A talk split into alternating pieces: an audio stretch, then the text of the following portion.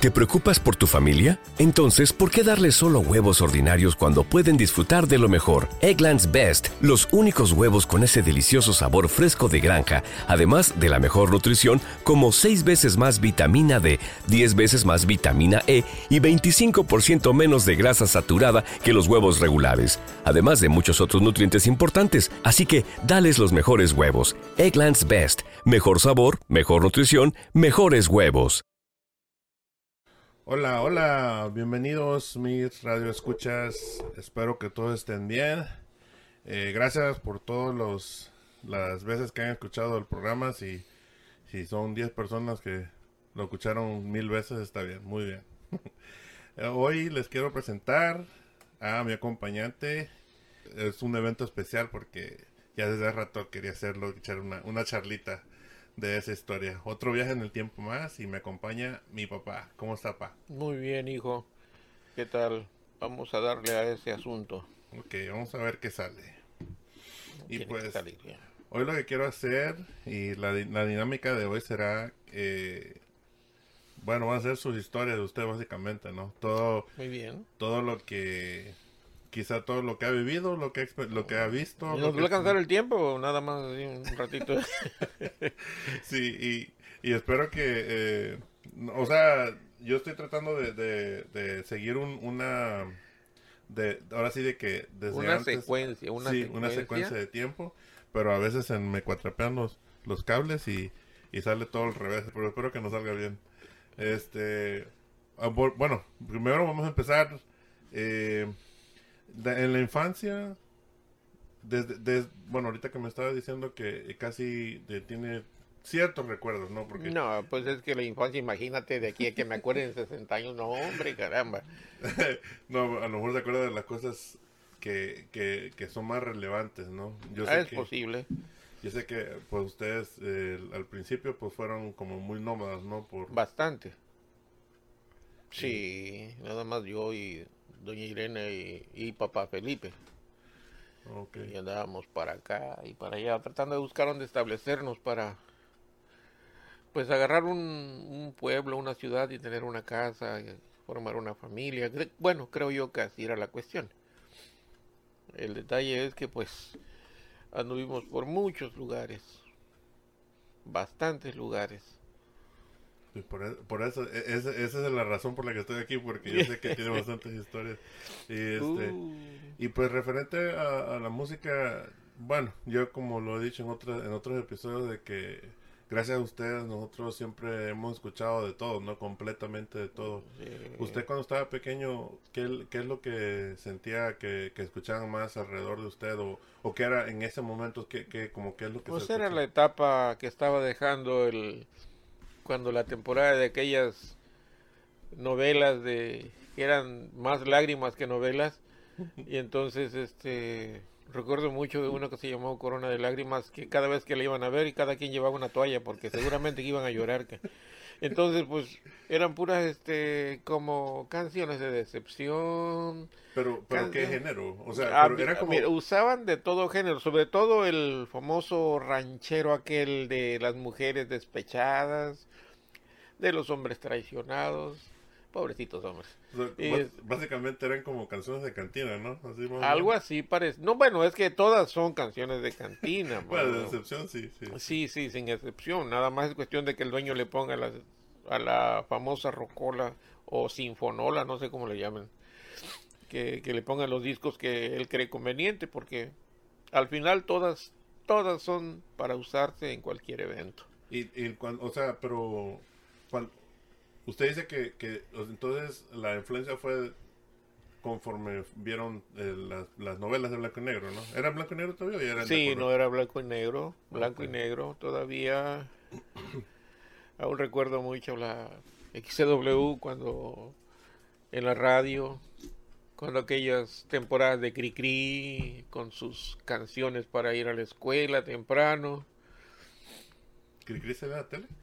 Eh, no eran las canciones de Cricri oh. en, en XTW. Oh, la radio. En la radio, exactamente. Y ahí es donde escuchabas que eh, los tres cochinitos, el negrito sandía y todos aquellos que eh, eran como como banderazos para ponerse al tiro porque ya te ibas a la escuela. En la mañanita. En la mañana. Ah, ok. ¿Y eso ya fue, ya fue en Veracruz? O, sí, sí, fue en Veracruz porque cuando en aquel entonces comencé a ir a la escuela fue en un lugar llamado, llamado Porvenir, Oaxaca, que es una población que está cerca de, de Matías Romero, Oaxaca precisamente. Y de ahí, pues, fue la, la única vez que me acuerdo que nos fuimos, de ahí nos movimos a otro lugar muy, muy allá en, en Oaxaca. Y de ahí nos fuimos a este a Jaltipan. Ahí es donde se comenzó a formar en dos, tres domicilios la familia. Ah, ok. Eh.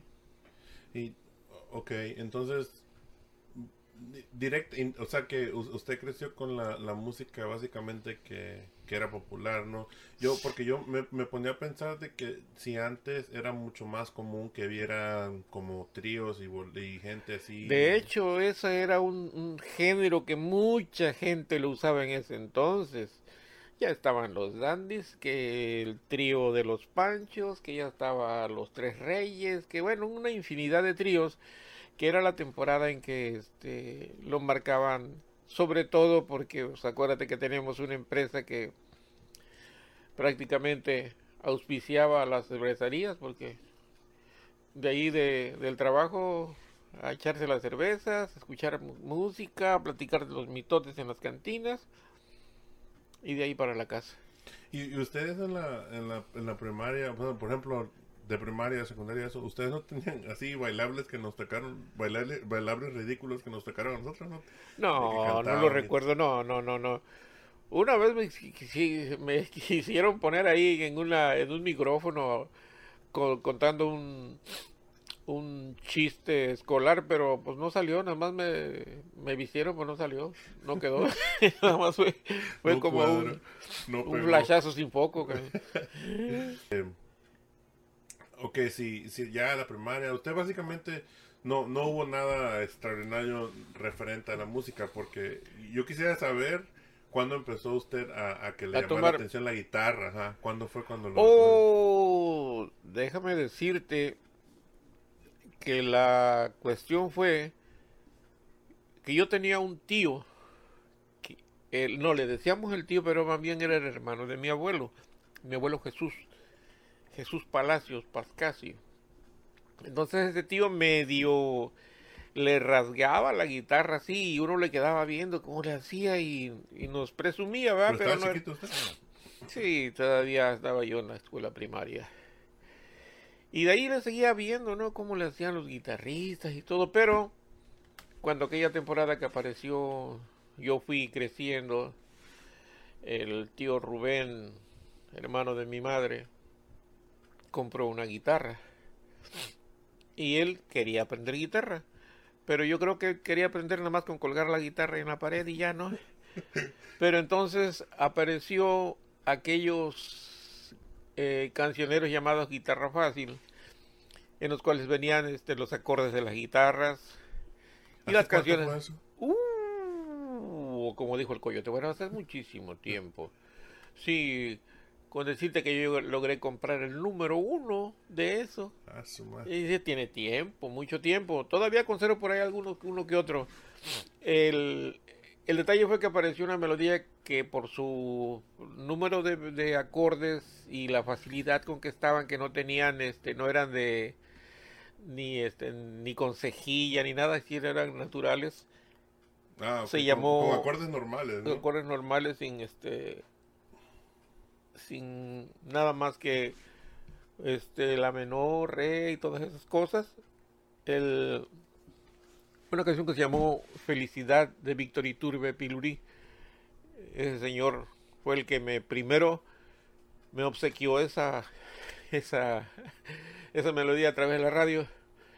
Y tanto la practiqué que después, no, pues ya de memoria, ¿verdad?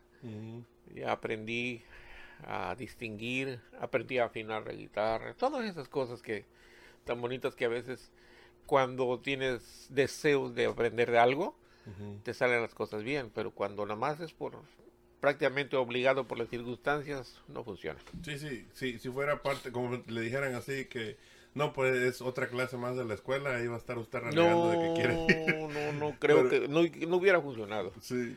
Y, y me da risa, bueno, el, el- lo que quería comentar de guitarra fácil es de que todavía a mí me tocó, todavía, todavía, estaba funcionando en, que Cuando yo estaba en la secundaria, en la prepa, de que ponían canciones de, de ahora, pues en ese momento de ahora, Sí. ¿no? Pero, este, ¿por qué chistoso? Entonces, entonces básicamente, la, la guitarra de, de mi tío Rubén, bueno, tío Rubén fue la que Sí. empezó. Y, y luego ya lo fueron empezando a jalar sus amigos. ¿o- o No, cómo? no, simplemente que empezamos eh, todo, todo prácticamente en la secundaria que queremos hacer una rondalla, lamentada rondalla Pero de por fuera, no por la escuela. no, no, no, no, por sin na- nada de la escuela. Queremos hacer un grupo. A tal grado que nos anduvimos pidiendo ahí cooperación con los, ¿Qué edad los- tenía ahí, más o menos? por la secundaria. Unos 13. Por ahí así, por ahí sí. Saliendo, ya ves que sales de la, de la primaria y ahí te vas a la secundaria. Y este, pero ya fue como en, para estar en segundo, tercer año. Ya en tercer año habían compañeros que tocaban muy bien la guitarra, muy bien. Y ahí, ahí comencé, ahí comenzó, ahí comenzó el gusanito a estar, este, restregándose en los pensamientos. Ah, yo voy a tocar guitarra, yo voy a tocar Mm. guitarra. Hasta que sí. Luego entre los vecinos estaban otros que sabían otras cosas y nos íbamos ahí intercambiando las este Las notas y las- las no, los y acordes las canciones pero casi siempre uno mostraba tratando de, tratando de demostrar que era mejor que el otro pero siempre pre- prevalecía lo que tú sabías porque no podías meterte en otras cosas que no Sí, más sí. allá. Y No, no, pues teníamos maestro eran éramos cómo se llama autodidactas De la Nadie calle. nos, sí, nadie nos enseñaba, al menos en, mi- en mi persona nadie me dijo "Haz- hazle así o pon esto aquí así, esto se llama así, ¿no? Todo fue solo, solo, solo, solo, solo. Entonces- sí, Pero eh, se les hizo la ronda. Sí la pudieron Se hacer? hizo, nos presentamos en el parque este, de ahí del, de Haldipan, pero todo principio tiene sus problemas de desarrollo. Y íbamos bien uniformados. Y yo creo que lo único bonito que había era el uniforme, porque ya para el no, no era estaba un poquito eh, distorsionado. No teníamos requinto, no teníamos primera voz y todo, pues al final nada más fue una sola presentación y nunca más nos volvimos a presentar porque algunos otros, como ya estaban en edad de irse a la preparatoria y cosas así, ya dejaron. Nadie lo tomó en serio. Exacto. Sí, nadie lo tomó Exacto. en serio. Y pues, y como no había motivación como económica o, o algún viajecito, algo así, no, pues no. Era todo de, de amateur. pasión, pura sí, pasión. pura pasión, pero, pero una pasión así media friolenta, no muy, no muy fuerte. Entonces, si, si, si lo pondríamos de que, ¿qué fue lo que, lo que le llamó la, la atención? ¿Fue más cantar o, o tocar la guitarra?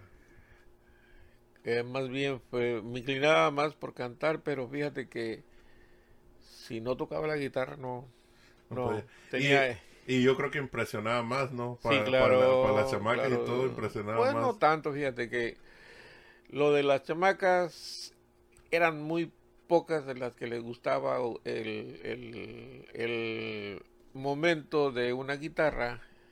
En una fiesta nada más era un ratito. Y por ejemplo, nos íbamos al parque también era otro ratito. No, no, ninguna ¿Ni en la escuela? que, que nos fuéramos a ir a una lunada, cosas así, ¿no? Porque ya cuando eran las lunadas es porque cada quien tenía su chava y todas Sí, esas cosas, sí. ya, ya, ya tenían su, su, ahí mismo entre el grupo, pero ya no, ya no, ya no prestaban atención a alguna cosa que fueran a hacer, a menos que fuera este alguna cosa más pícara, más caliente, si tú quieres, ¿verdad? Como eso de andar mordiendo la, la manzana colgada y uno por un lado y el otro por el otro y al fin no no no no no eso no no no nunca se nunca lo vi que se efectuara entre entre nuestra agrupación. Más bien nosotros éramos como para andar este de El luego nos- cotorreo. sí el cotorreo. Y de ahí pues fuimos madurando fuimos agarrando la temporada yo recuerdo de eso.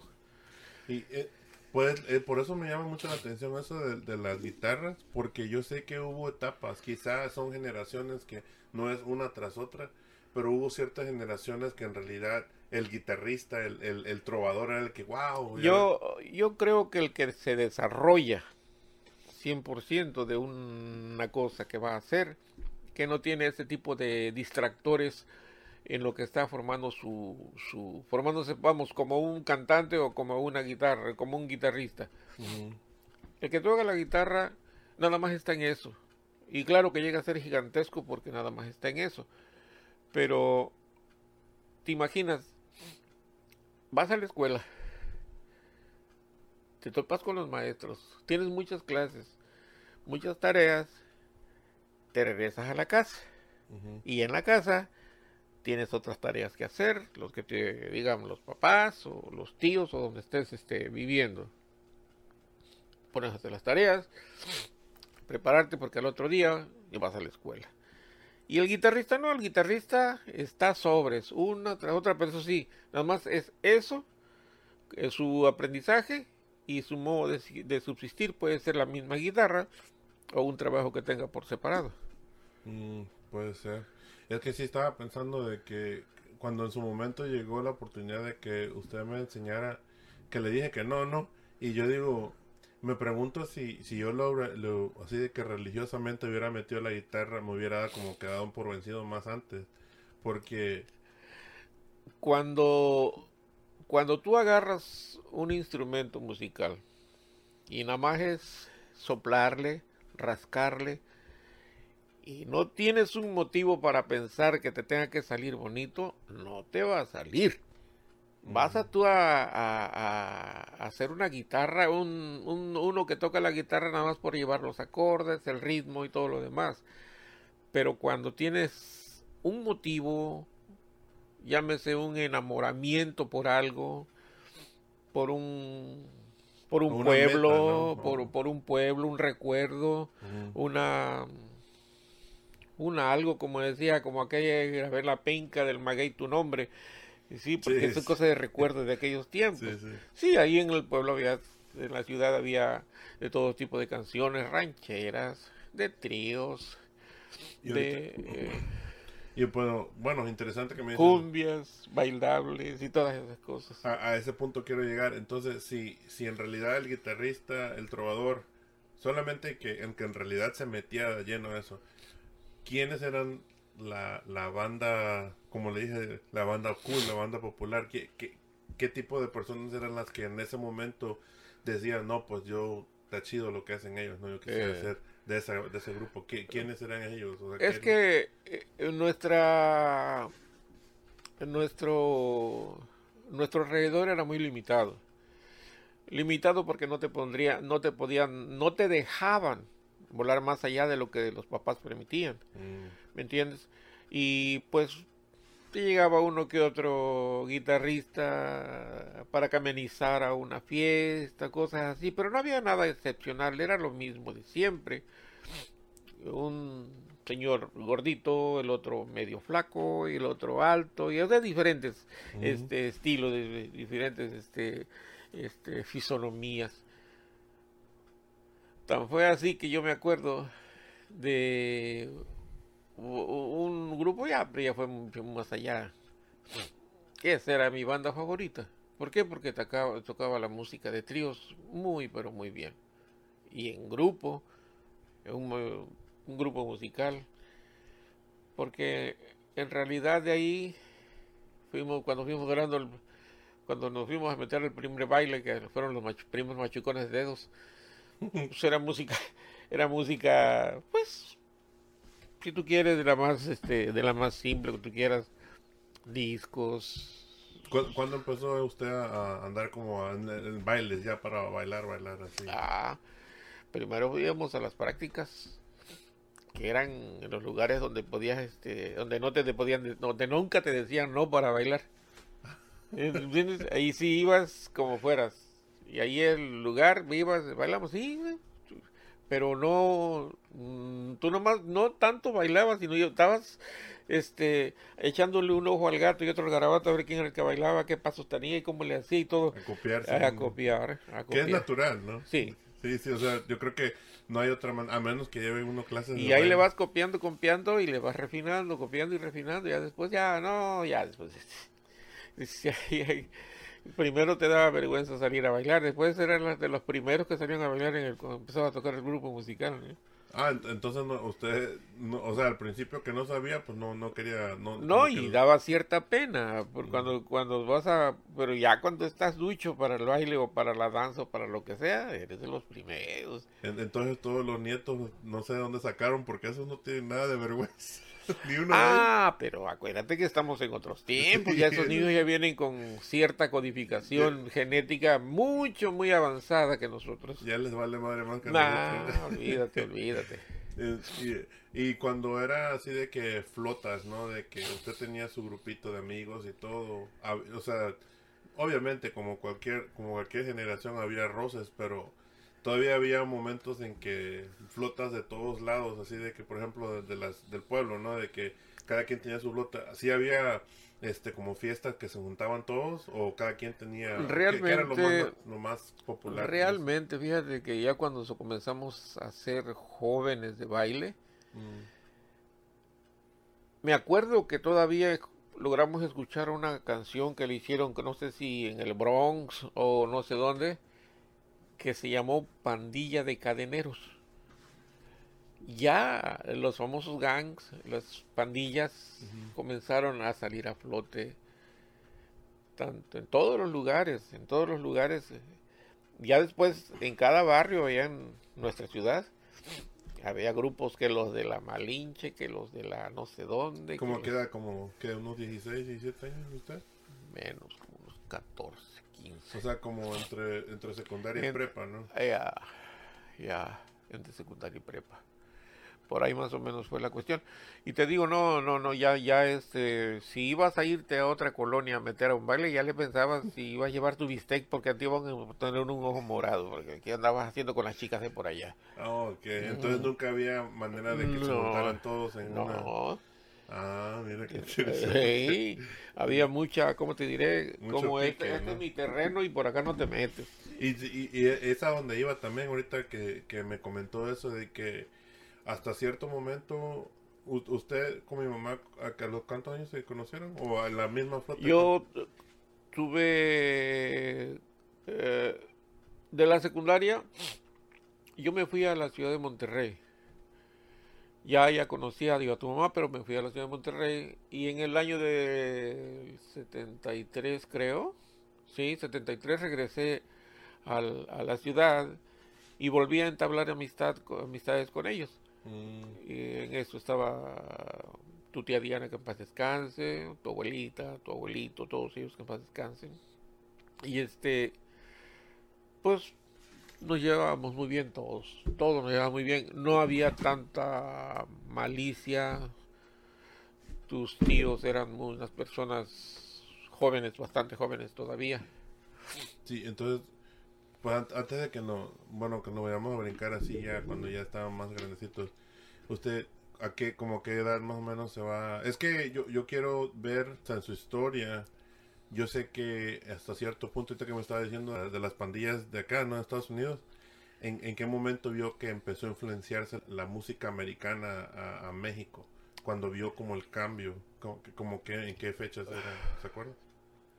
si ya se empezaban a hacer los primeros, cuando empezamos a salir de la secundaria, de la secundaria preparatoria, ya comenzaron a formarse ese tipo de personajes, de grupos, en todos los niveles sociales, no nada más en la parte baja, en la parte media, en la parte alta, Como, todos tenían sus grupos, a tal grado que a veces, si había una fiesta de gente así, más o menos, los demás no entraban. Eh, Y si había una fiesta así los media, elite, ¿no? ándale, en su ¿Pero qué escuchaban en ese entonces? Si era ya, ya un poquito... Era eh, por lo- Como- normalmente un, un- ¿Música disco? no, era grupo musical, un grupo musical iba y estaba así, De los de rock. como rock. No, era un grupo musical que tocaba de todo.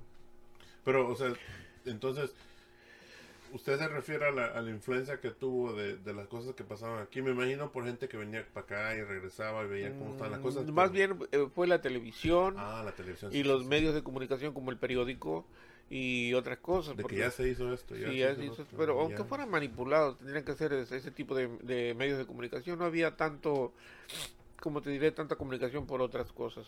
Nomás era la televisión, la radio y el periódico, eso es todo. Y ya.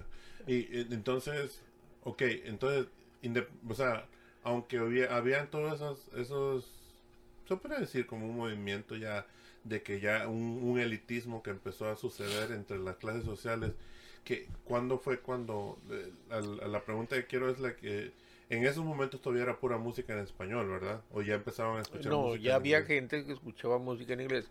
Y todo esto sucedió así porque en ese entonces quien, quien marcaba el ritmo de vida era en ese lugar eran la- las empresas que estaban en, en, en esa ciudad como materias primas Monterrey Azufrera Panamericana este y otras empresas pequeñas que estaban por ahí Pero era internacional.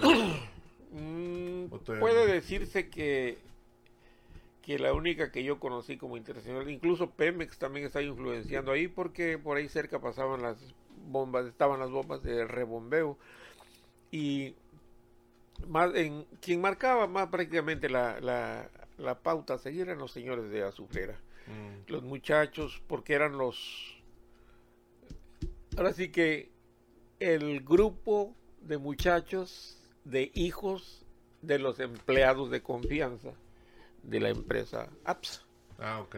¿entiendes? Los juniors. ándale Los juniors, si tú quieres llamarles así Ah, ok, ok. Entonces ya, ya le tocó un poquito más grandecito ya cuando empezó a hacerse un, un movimiento un poco más am- americanizado. sí ya Porque yo sé que, bueno, yo sé que más o menos tienen pero el mismo gusto de música ustedes, pero yo sé que mi mamá eh, tiene mucha mucho hippie en ella, ¿no? De que todas las cosas, lo- los, los Creedence y todo eso que le gustaban a ella, pues son, son, son cosas de aquí. Más bien que lo que recuerda ella es que cuando yo regresé de Monterrey ella todavía iba a la preparatoria a Minotilán y luego ahí en la preparatoria había otra élite que estaba eh, comandada por la gente empleados de Pemex. Mm. Entonces ahí escuchaban otro tipo de música que no se escuchaba en este otro lado. Ah, Porque ahí ya, ya les podían los, los juniors, podían disfrutar de, de otras cosas que por acá, por este lado, no estaba tan, tan avanzado, ahí ya tenían más beneficios que acá de este lado. mm. Los muchachos ya, ya, ya te hablaban de Chicago, ya te hablaban de nombres extraños, de Beatles o cosas así. Sí, ban- bandas de fuera, básicamente. Ya, así era la cuestión. Ah, qué interesante. ¿Y, y cuánto, cuánto tiempo estuvo allá en, en Monterrey usted? Un año. Oh, y, y- ¿Pero se fue por un motivo o, o no? Porque quería ver. No, lo allá? que pasa es que el, el detalle era que me fui para allá porque una vez fuimos y regresamos. Pero luego, pues, al no tener la oportunidad correspondiente, dada este mi edad, ya estaba yo chavalón, fui, me fui a Monterrey y ahí llevé un curso de moldes y troqueles en una de las instituciones de, de Seguro Social. Pero al, al ir madurando, pues dije yo, si aquí está así, pues allá de estar igual. Y me regresé. Me regresé y con cierta inconformidad porque así que ahora sí que el, el león no es como lo pintan. Sí, sí, Eso sí. es mentira. Sí. Sí. De, de hecho, me pasó me pasó como cuando, o sea, nos, nos movieron de allá para acá y pues uno se imagina un mundo diferente, ¿no? Uh, Y luego te das cuenta que es la misma... Sí, la misma misma situación, situación. pero en, en- en diferentes cosas. sí. Es la misma, lo mismito. Tienes que aquí como hay, aquí tienes que trabajar porque tienes que pagar Sí. muchas cosas. Sí, Tienes que no pagar puedes- duro. Aquí no puedes dejar que la vida te lleve. No, allá no, hombre, allá si tú quieres, no habrá para otras cosas, pero para Para, fiesta. para, para piste, ¿no? no, no, no, no. Entonces, bueno, entonces no duró mucho para allá. Ya, ya llegué regresando. Eh, cuando, cuando regresó, todavía se sentía, todavía, todavía era como más o menos amante de la De unos y todo eso, 16, die- 15, 16 más o menos. Pero todavía Ah, tocaba. en- sí, en Monterrey le, le rasgaba, pero todavía no estaba más. Ya cuando llegué ahí a Jaltipan, ese co- comencé a desarrollar un poco más. A tal grado que ya después me iban a buscar para llevarle serenata a otras personas. Mm, Me iban a buscar, no, pues, una vez fueron a buscarme de, en- de este, de allá de Coatzacoalcos, que le fuéramos lleva- a llevar. Entre conocidos empezaron la, la- Sí, los- los- sí. a buscar. Mi gran amigo Eustaquio Aló Rueda, compañero de carrera, él este le habló a otros amigos que yo sabía ese tipo de cosas y, y nos fueron a buscar a la casa, me llevaron Ya en la, en la universidad, ¿verdad? Ya en ya en la universidad, ya en la universidad, pero obvio, ahí es donde más te conocen todos. Ujú. Máxime si eres relajista, uh, más con más ganas, man. Sí. Que casi no se le daba a usted. No, no, no, no, yo era seriecito, seriecito. Entonces, ok, y esa fue creo que la flota que con la que ya se pegó No, para arriba. ¿no? Mi vida tiene tantos, tantas, este, buenas cosas como malas cosas. Ah, recuerdo aún todavía cuando me junté con mi amigo, un, no digo su nombre porque no, no quiero que vayan a pensar algunas cosas, pero me invitó, dice, "Va- vamos al parque central, vamos. Y fíjate que llegaron los caballitos y no sé qué cosa. Para esto, era, iban a hacer, eh, era en enero, no me acuerdo si era el 5 de enero, porque el 6 de enero llegan los reyes, el Ujú. 6 de enero. Y para esto, pues pasamos, había unas cajas con unos rifles ahí, pero eran de los rifles de posta, y él agarra uno y a mí me dio uno. Bien, no, está tranquilos. Ya, pasó esta cosa, anduvimos por ahí platicando, pero ya que nos íbamos, me dieron, me dio él un rifle de esos. Y ya que llegué a la casa lo puse en el lavadero de afuera. Pero como era una cosa que era para, para mí era cómo lo pude haber obtenido, me dice mi madre, dice, ¿y ese rifle? Digo, no me lo habrá traído los Santos Reyes. ¿Qué Santos Reyes? Ni que nada. Y cuerda, cuerda, cuerda. ¿Dónde? Ya le platiqué la arteria como tú. Dice, pues vas y lo devuelves. Digo, no, yo no lo devuelvo, que lo devuelva aquel fulano. Y ahí está. Híjole, no, no, no, no, no. Una pela. Cada cosa que nos pasó. Qué bárbaro. Pero, ok, entonces, en- entre su flota, entre sus relajitos, eh, ¿usted era los que empezaba el desmadre o usted le seguía? el- No, ahí no, ahí no había santos, hermano. Ahí no había santos. Mi compa Paco, por un lado, con su relajo. El famoso Toño el Cuino, otro por otro lado. Este, no, no, no, todos tenían eh, su, su lado chusco, su lado, vaya, eh, era agradable andar con ellos porque era, como dicen, puro relajo, puro relajo, puro relajo, puro relajo. Ya cuando comenzamos a madurar más, más, más, ya nos buscaban para golpearnos y los que sabíamos correr pues no nos alcanzaban, pero había ocasiones que había que enfrentarlos. Y pues eran otros tiempos, ahorita ya no es posible, pero eran otros tiempos en los que salíamos corriendo, bueno, cosas así. O a pedradas o cosas. No era, no fíjate que hasta eso, era, era golpes de mano Mm. golpearse, agarrarse a piñas. Nada de que cuchillo ni pistola, nada de eso, no. Piña, pura piña. Ah, trompadas y trancazos y todo como fuera. Pero no, no, no, en ese tiempo no había tanto. Ahora sí, sí, había la, la violencia de los jóvenes con su Como siempre, sí. Sí, pero no como ahora que sacan un arma o lo que sea, ¿verdad? Pero no. Eran otros tiempos, pues. Y, de- y- y esos mismos que, esos mismos de- desmadrosos eran su misma su misma flota que con la que se iban a, a tocar y a cantar y a hacer No. Comenzamos a hacer amistad con otras gentes cuando llegábamos, por ejemplo, ibas al, ibas al el viernes o jueves o miércoles en la tarde y ya había ahí muchachos con sus guitarras y nos juntábamos y, andábamos ahí como tratando de, emparejarnos unos con otros y pasarnos lo, lo que sabía uno con el otro. Poco a poco nos fuimos metiendo y fuimos creando, a lo mejor no amistad, pero sí que nos conocíamos que fulano, mengano y aquel y aquel otro tocaban guitarra, mira, vamos a buscarlos y así con ellos y cosas así. Todavía recuerdo que algunos iban a los bares a tocar por, por, por unas, por algunas monedas que les daban. Pero ya eso ya fue ya otra cosa. Ya pasó ya eso, ya fue más de más tiempo. Eh, ¿Usted siente que si hubiera habido una oportunidad de poder hacer más en lo que fuera la guitarra, la música. Porque, bueno, le, le haré la pregunta, pero luego me voy a atrapar otra vez. Si, si hubiera tenido una, un chance, ¿no? Que le dijeran así, que llegara alguien, oye, ¿sabes qué, chavos? Mira, tengo un presupuesto de esto y esto. Me gustaría que ustedes me apoyaran. Bueno, que yo, yo los puedo apoyar a ustedes en, y hacemos algo y todo. Si hubiera habido oportunidad, ¿usted se hubiera metido en algo así?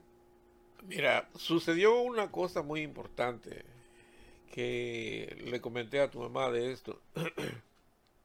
y estaba en la preparatoria y uno de ellos, compañeros de escuela, tocaba muy bien el órgano. Muy bien, era un excelente organista. Y su papá tenía un grupo musical. Y un día nos fuimos a su casa y yo pensé, comencé a tararear algunas canciones y la fregada y me dice su papá de él. Oye muchacho, dice, ¿no te gustaría cantar salsa? Me dijo él. Y mi cerebro comenzó a, meterse a todos los rincones que pude, las opciones y los resultados, opciones y resultados, opciones y resultados. Y como yo sabía de muchos grupos que no tenían renombre ni nada, que ahí se habían quedado y estancados y todo, tal vez por esa razón le dije que que a lo mejor, pero vamos a ver. Y ahí quedó. Nunca más, y ya nunca, nunca más pasamos a ese tema. Y ahí quedó, pero yo creo que si hubiera habido algo más que me empujara a meterme en eso, ahí me hubiera yo quedado, ahí me hubiera quedado. Sí, o sea, es que, por ejemplo, más en México, salsa, o sea, salsa muy poco. Desde ese entonces, y mucho más antes, la salsa para que México, en México, ahora sí que la salsa sazonara en México, tardaron unas décadas más para que en realidad se Porque, déjame decirte que predominaba lo campirano. Ajá. Pero, porque no había aquello de que alguien trajera, por ejemplo, que fuera a el, movimiento. Llegó, por ejemplo, un grupo que se llamó Samba 4, ahí a Jaltipan muy bueno, muy buena música. Y como comenzó a meter música de ese tipo, de ese tipo como Brasil y, y samba no sé qué, y luego vino, este, llegaron los Joao, y luego así los siete latinos, y empezaron a meter cumbias y más tropical y más tropical. El detalle es que no había quien moviera esos grupos hacia, hacia hacer la sociedad en el Parque Central solo a sufrir, a sufrir la es la que traía los 16 de agosto, o por ahí así, en mediados de agosto, los mejores grupos musicales de la Ciudad de México. Entonces me llegaba, este, eh, llegó a tocar Pérez Prado allá, a ese lugar. Wow. habían buenos, Pérez Prado llegó, llegó, no, no, no, hubieron una infinidad de grupos que llegaron ahí. Este, no sé si me parece que tal vez alguna vez llevaron a la Sonora Santanera. No me acuerdo muy bien, pero sí, eso ya tiene bastante tiempo. Pero sí hubieron eh, esa, esa motivación, ¿no? Ya venía agosto. Ya las chicas ya sabían, andaban buscando sus ropas y, los muchachos, sí se iba a poner el baile, pues se regalaban todo, ahí en el, era gratis, todo eso no había costo. Pues es que si se pone a pensar, yo creo que la el, el, ahora sí que la, la comezón por, por el, el qué podría pasar, creo que conmigo se, se atuenó un poco, se atonó, o sea, se, se hizo más fuerte, quizá porque el, el eso interno que traía usted de que de que pudo haber pasado, ¿verdad? algo que pudo Sí. haber pasado, porque a lo que yo me refería con todas esas bandas en ese entonces de que no había tanta influencia salsera, es de que, por ejemplo, en la banda, lo, lo- las, las bandas más grandes que existen de banda, banda regional, ya tienen, en ese entonces empezaron, o sea, 30 años, 40 años así, más o menos, y, y son gente que cuando yo leo las entrevistas o cuando escucho algo, son gente que en realidad duraron, dudaron mucho, bueno, de los que yo he escuchado, no, no solo bandas, sino de todo, pero dudaron mucho del comienzo porque también pensaban del, del que chingado, pero si no funciona. El, el detalle está en de que una vez que ya pasas esa barrerita, de que das el brinquito, de que, o sea, pues, chingue su madre, a ver qué va a pasar. Pero mira, hay algo que a lo mejor mucha gente no tiene entendido. Todo proyecto requiere de un análisis. Ok, ta, ta, ta, ta, ta, ta. Ahora, ¿quién va a ser el padrino? Si no tienes padrino, no por bueno que seas, no vas a subir. Sí, sí, sí, Sí. eso sí. sí, Si tienes un buen padrino que va a aflojar el billete, te vas a la compañía disquera, te afloja la lana aquel para pagar, el intro, y ya cuando, si pegas, pues ahí viene para atrás todo, ¿verdad? Y si no, pues el que va a perder es el que va a soltar el Sí. billete. Y el, y el, y es, y es- ahorita es tan, tan abierto todo porque tanto como puedes no hacer nada o hacer todo porque ya las disqueras no pueden meter, o sea, ya no controlan el mercado. Antes, si te podían, a, las estaciones de radio, por lo, que he escuchado antes, de que le decían, ten el billete, toca esta y no toques de estos. Esta banda no, y, y vetaban esa banda para poner sus músicos de ellos. Yo me pongo a pensar así que imagínense de que le hubiera dicho que sí al, al, de que, ah, pues vamos, nada más puedo los fines de semana porque estoy voy a la escuela, que no sé qué, o lo que voy a- estaba haciendo en esa época. Pero ya, yo, por ejemplo, como, como ahorita, ¿no? Este movimiento, sí, de que ahorita no hay nadie que yo sepa de que en este momento en, en Houston o en esta zona, en esto, que estemos tratando de, de llevar algo al, al pueblo latino, ¿no? Algo así tan, tan latino porque nosotros, no, por empezar, no crecí aquí yo. Ahora, imagínense allá cuando en ese momento la sufrera era la, la patrona y que tuvieran Sí. un local, que un- una persona local o un grupo local que tuviera tanto auge. Es que mira, eh, a lo mejor no sé, hijo mío, que al irse este, subiendo el nivel económico de cualquier cosa, las cosas van siendo mejores. Bien. Va subiendo, va subiendo, va subiendo eso como si fuera, no sé, algo que va subiendo, vaya, que lo vas eh, como un globo aerostático. Según va subiendo, va agarrando vientos más fríos y lo que sea. Lo mismo pasa en la sociedad. Una vez que la cuestión queda arriba, ya empieza a agarrar tintes políticos. Ah, sí. Sí, Y una sí. vez que llegas arriba y te van a decir, ¿sabes qué? Mira, este, quiero que me ayudes por decir, ¿verdad? Porque cuando estuvimos en la CNOP juvenil, por cierto, ¿El no, qué? CNOP juvenil, Que era como, era como era un- una agrupación que tenía el PRI Ah, de jóvenes, eh, pues era para agarrar más votos, tú sabes. Sí, sí. Pero este, Entonces ya estaban como ustedes como 18 a 20, ¿no? Más o menos. por ahí la cosa. Mm. 17, 18 años. No te soltaban el billete, pero estabas con la autoridad. O sea, ah, Sí, te- tú te- agarrabas y le ibas a autoridad, oiga, Te no daban la fama, pero no el dinero, básicamente. Sí. ¿Nos pueden prestar el vehículo? Sí, tómelo, ¿cómo no? O sea, nos teníamos el apoyo, pero con tintes políticos. ¿Me entiendes? Sí. Todo lo que todo lo que se fuera a hacer más arriba de lo que puede dominar una persona de clase media, una vez que brinca eso y que está fuera de sus manos y lo tiene fulano, mengano, perengano, ese es el que va a decidir cómo, cuándo y dónde. Sí, pero bueno, sí. Pu- puede que en, en, en ciertas partes de más de la República Mexicana que se pueda todavía hacer ese tipo de cosas, pero le digo que ahorita, por ejemplo, eh, las redes sociales son como un arma de doble filo para para diferentes para diferentes este partes de la de cualquier industria, ¿no?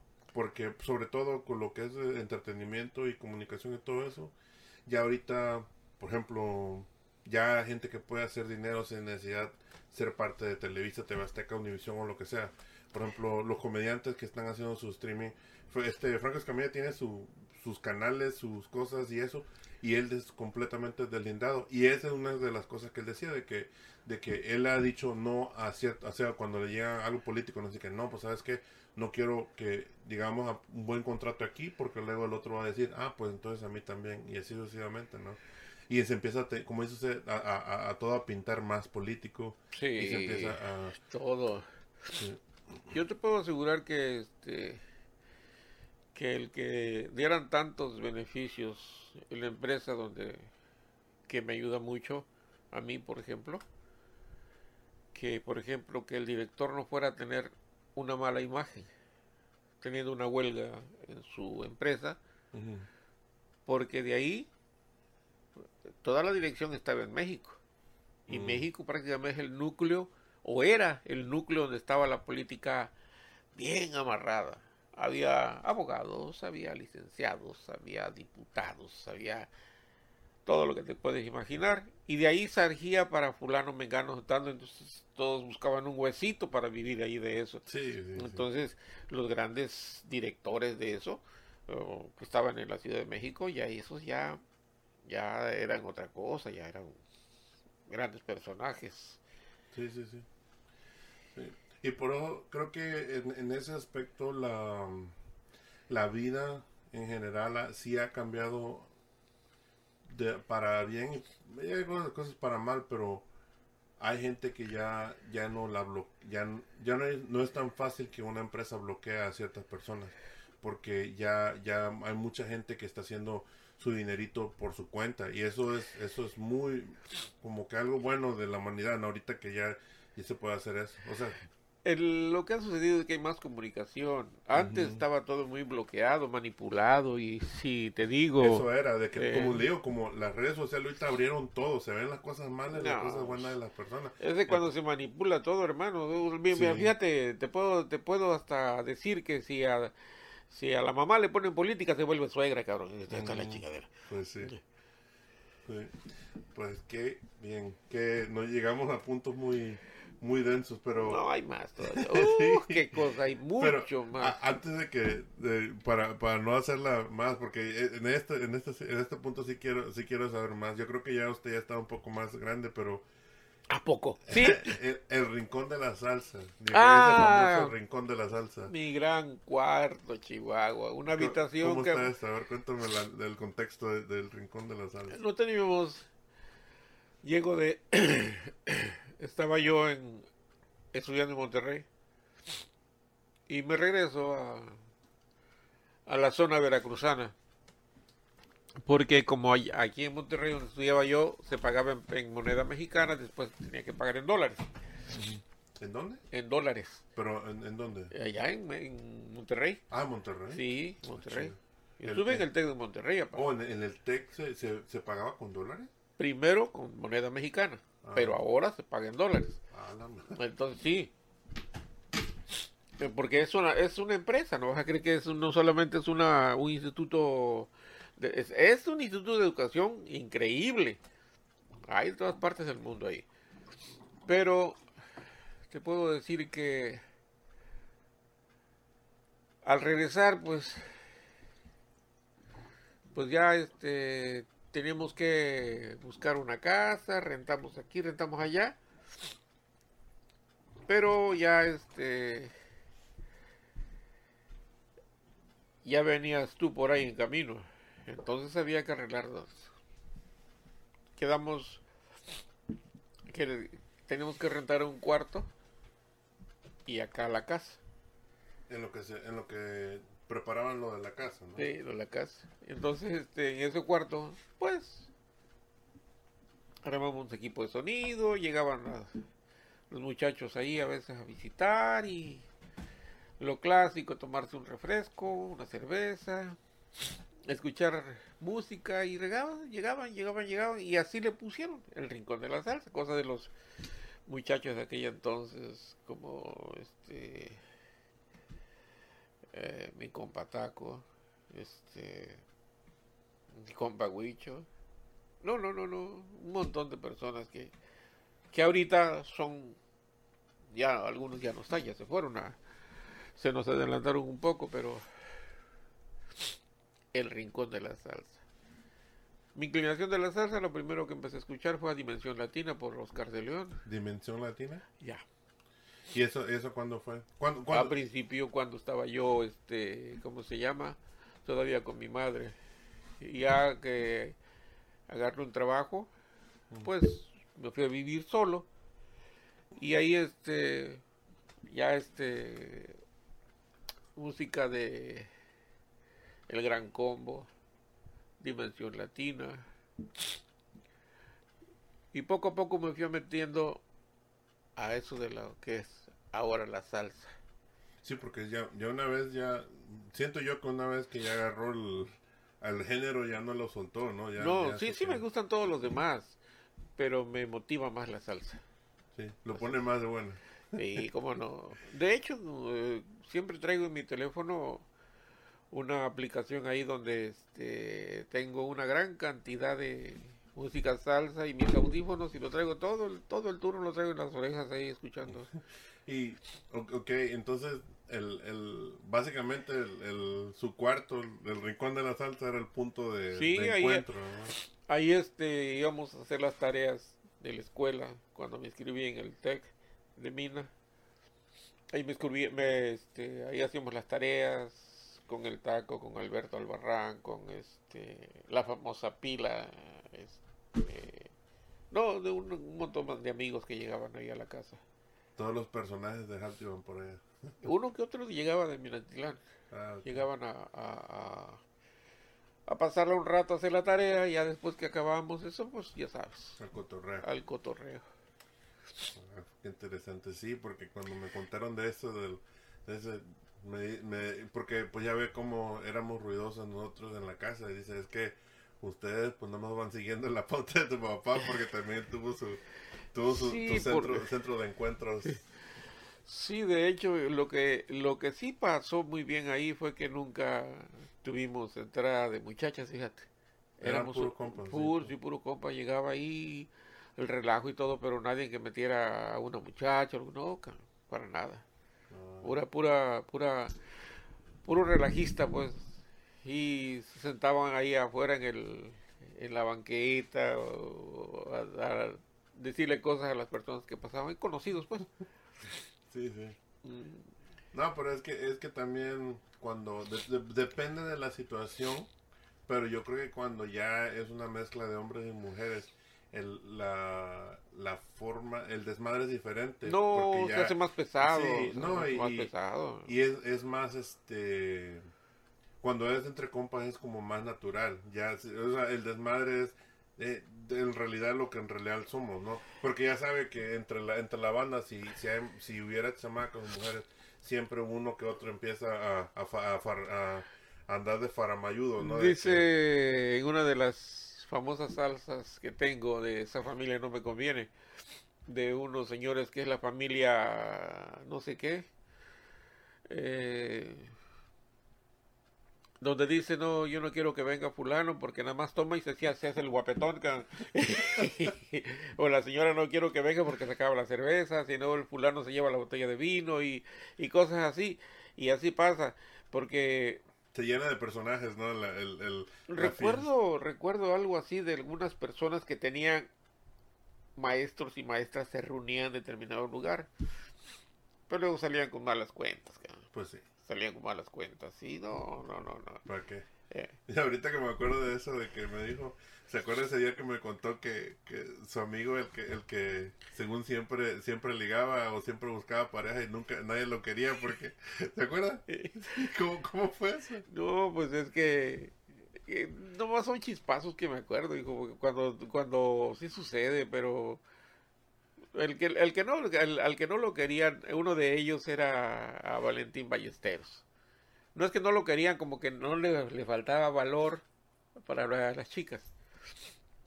Y después conoció a alguien que, uff, al fin andaba con ella. Todo el mundo me decía, me da ganas de llorar, y porque mira, lo trae una novia. Pero esa novia vivía a la orilla del río. Y allá se ahogó él en una de esas. Perdió la vida allá. Se cayó del bote en la noche y no sé si sabía nadar o estaba muy cuete o cómo cayó, si cayó ¿Andando con la muchacha? No. No, ya después. ella estaba, ella vivía a la orilla del río y andaban ahí con los demás, me imagino que con la familia de la muchacha. Pero, pobre, falleció, pero que pasa descanse Valentín. Mm. No, yo me acuerdo, me refiero al, al del moco. Ándale, el de Mario Díaz, que por cierto ya falleció también, Mario Díaz. Híjole, no, que decían que fueron al baile, fueron y dice, oye, ninguna vieja me quiere hacer caso. Y, se le seguían bailando con el mentado ratón. Y él iba, bailamos, no, no bailamos. Y bailamos, no bailamos. ¿Qué? Tenía un pinche moco verde en el bigote. y dice, ¿por qué no me dijiste, canijo? Y dice, no, dice que luego no me, no me, me quitas a la vieja y no me dejas bailar a mí. Ay, ay, ay, cómo me da risa esos, esos canillos. Híjole, van. no, tenía, sí tenía un bigotón enorme ese Mario, pero como dice, es que tenía tienes un poco verde en, la, en, la, en el bigote. Hijo de su, ¿te imaginas? No. Ay, qué pinche risa me dio. Yo creo que esa, esa la, a veces la cuento. Cuando estamos platicando, yo me imagino, porque pues sí siempre hay un, hay un presumidillo que, que siente que... No, se olvida, andaba bien ceñidito de, con su pantalón de mezclilla. O sea, salía a trabajar y cuando regresaba lo encontraba, lo encontraba bien así con su pantalón, con la camisa por dentro. O sea, bien, bien, bien padrotón el canillo. Oye, ¿qué andas haciendo? No, pues a ver qué onda, qué pase. Y ya cuando se iban por ahí al, al relajo, pues ya sabes que de hecho se, se sospechó que lo intoxicaron, pero en fin. ¿Oh, que por falleció? Eh, Es que tu esposa era enfermera. Ah. Y llevaban una vida muy, muy problemática, muy difícil. Pues él era ah. joven. Y luego no, joven y hacerse el irresponsable, cosas así, no, olvídate sí era muy buena gente. Pero acá con nosotros, allá quién sabe cómo se comportaba en su hogar. Pues es como las capas que tiene uno, que por cada, por cada círculo social y por cada, por cada persona tú le das cierta cara, ¿no? Quién sabe qué, en realidad, pero bueno, pues ya, ya se fue, ya que Ya que pues, pues no hay otra. Yo le iba a preguntar entre todo lo que, lo que han vivido, porque yo sé que ya, pues ya varios, para los que por los tíos de amistades que usted tuvo, pues ya la mayoría se fueron. Sí, sí, se fueron. Pero yo siento que, bueno, no sé, como yo veo las cosas es de que a pesar de todo, sí tuvo buena camaradería con, con sus grupitos, ¿no? Que tuvo buenas, no, buenas cosas a pesar de, de la situación, ¿no? Entre todos. Hubo de todo, hijo, hubo de todo. Porque este nosotros normalmente no nos juntábamos, por ejemplo, por decir. Nos juntaba con la raza, la raza, ¿cómo le llama? Eh, no sé, pero alguien, por ejemplo, los del barrio, los hijos los del barrio, los de la misma colonia, entonces en ese mismo nivel andábamos, andábamos divagando por allá, por acá y pues, y como había de todo, pues más fácil. Pues Pero ya de ahí ya no brincábamos más arriba porque ellos ya tenían otra cosa. Pero fíjate que no, no eran muy bien, bien, muy bien vistos porque eran muy abusivos en cierto modo. No, no, no tanto abusivos. Eh, manifestaciones de jóvenes. eran, eran, de diferente forma de manifestarse. Yo a veces digo que, de que a pesar de que por, por más en esas anécdotas de que, me, que, cuento una vez estábamos en un taller que iba a abrir aquel señor que se llamó en vida Pedro Galicia, que le apodaban de, de buen apodo, le decían Perico, por lo que fuera, ¿verdad? iban a abrir un taller. Y entonces fuimos con Toño, el Cuino, este Quintín, pero Quintín viejo, no Quintín joven, Quintín, este, y toda la flota de ahí. Y no sé si venía alguien al taller y nos quisimos ir a esconder, entonces había un anillo. Y dije, yo me voy a meter aquí al anillo y lo voy a asustar. Mm.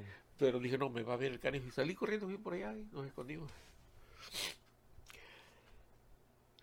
te voy a platicar, te, te, lo platico, creo que tu mamá no lo sabe, porque cuando llegué, él llegó con la lámpara, no, hey, ya, ya los vi, que no sé qué cosa, ya, ya salimos. Digo, oye, empezaba yo a esconderme ahí en ese anillo para asustarte, y se esconderte en este anillo, y lo alumbra, era un pozo, ¿no? un pozo profundísimo que se miraba el espejo del agua así chiquitito y yo ¡Ah! se me paró el pelo de... ¿Y dónde se paró pues? Eh, no, es que todo tenía piso, nada más ahí estaba en medio el, ¿O no se metió en la anillo? No, no, ah, no, hubiera salido nunca, su máquina. No, cuando me dijo, mira lo que te ibas a meter, ay, cabrón, no, olvídate, no, cada cosa que nos pasó. Ay, bueno, pues, pues con esto concluimos el, el, episodio, pero antes de irse, al final de la, del episodio, siempre pido sí con canciones para, para la, la, la playlist maestra de, de, música entre bros. Entonces, me gustaría que me diera sí con canciones de, de, sus, de sus playlists favoritas, básicamente. ¿Cuál podría ser? Tengo una, una, una canción que me encanta bailarla con tu mamá que se llama Brujería. ¿Quién la canta? El Gran Combo. Ok. La segunda. Podría ser algo así un poco romántica. Es de la que le gusta, la que sea. No, sí, sí, sí. La de Carlos Cuevas, por ejemplo. ¿Cuál? Este, un bolero. Ah, apenas ayer la escuché. Mm. Ok. Y hay una, hay una en, en particular, hijo, que si lo hubiera escuchado mi madre, hubiera soltado algunas lagrimitas. Se llama Inolvidable Amor, papá. ¿Quién la canta? Los Yonix. ¿Ella no la escuchó? Eh, no. Hmm. Pero es de, ese tipo, de que la que le gustaba a ella, ¿no? Sí, esa y también esa de Perdón por tus lágrimas. También de los Yonix. Esas dos, esa melodía está muy buena, esas dos. Porque era de su tiempo era sentimental, porque mi madre era muy sentimental en ese aspecto. Se gustaba llevar porque cosas de, de aquellos tiempos. ¿Y la última? La última. Eh, vamos a ver ahorita. Esa de esa familia, esa, esa familia no me conviene, que te decía yo. ¿Esa familia no me conviene, se llama? Espérame.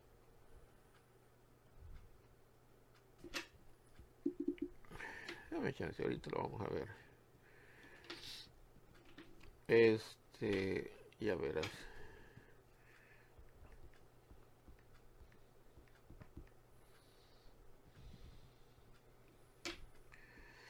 Y eso, esa familia no me conviene a lo taca el septeto santiaguero. Bueno, se escucha como eso de que nada más la escuchas y te pones a bailar. Sí, exactamente. ¿Y, y tiene, tiene una playlist favorita de que le, que le pone nombres a su playlist? sí, como no. Tengo, tengo varias. ¿Cómo se llama? La más favorita. Ah, uh, pero es que las, las favoritas tienen mucho. Mucho. Pues una que, una que, que toque tenga más poca. no, pues que toque más seguido. Ah, pues es la que, ¿cómo se llama? Canciones que me gustan. ¿Así se llama? Sí, ah, dice canciones que te gustan, que las que le pusiste un thumb up. Ah, Esas, no, tienen, son 1500 las que tengo ahorita aquí. Así que pues, te puedes imaginar. Y la mayoría de salsa, ¿eh? Ah, bueno. Y fíjate otra cosa, hijo.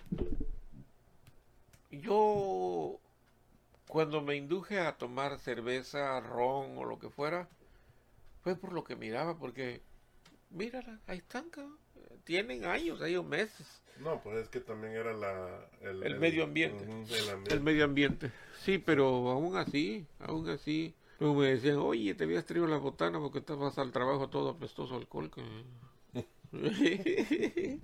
bueno, bueno, pues, pues esto fue todo por por, hoy, por hoy. Muchas gracias por, no, platicar un ratito conmigo. Volvemos, volvemos a hacerlo. Claro, claro.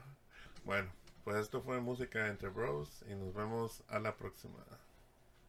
¿No se merece tu familia lo mejor? Entonces, ¿por qué no los mejores huevos? Ahora, Egglands Best están disponibles en deliciosas opciones. Huevos clásicos, de gallina libre de jaula y orgánicos de Egglands, que ofrecen un sabor más delicioso y fresco de granja que le encantará a tu familia. En comparación con los huevos ordinarios, Egglands Best contiene la mejor nutrición como 6 veces más vitamina D, 10 veces más vitamina E y el doble de omega 3 y B12. Solo Egglands Best. Mejor sabor, mejor nutrición, mejores huevos. Visita egglandsbest.com para más información.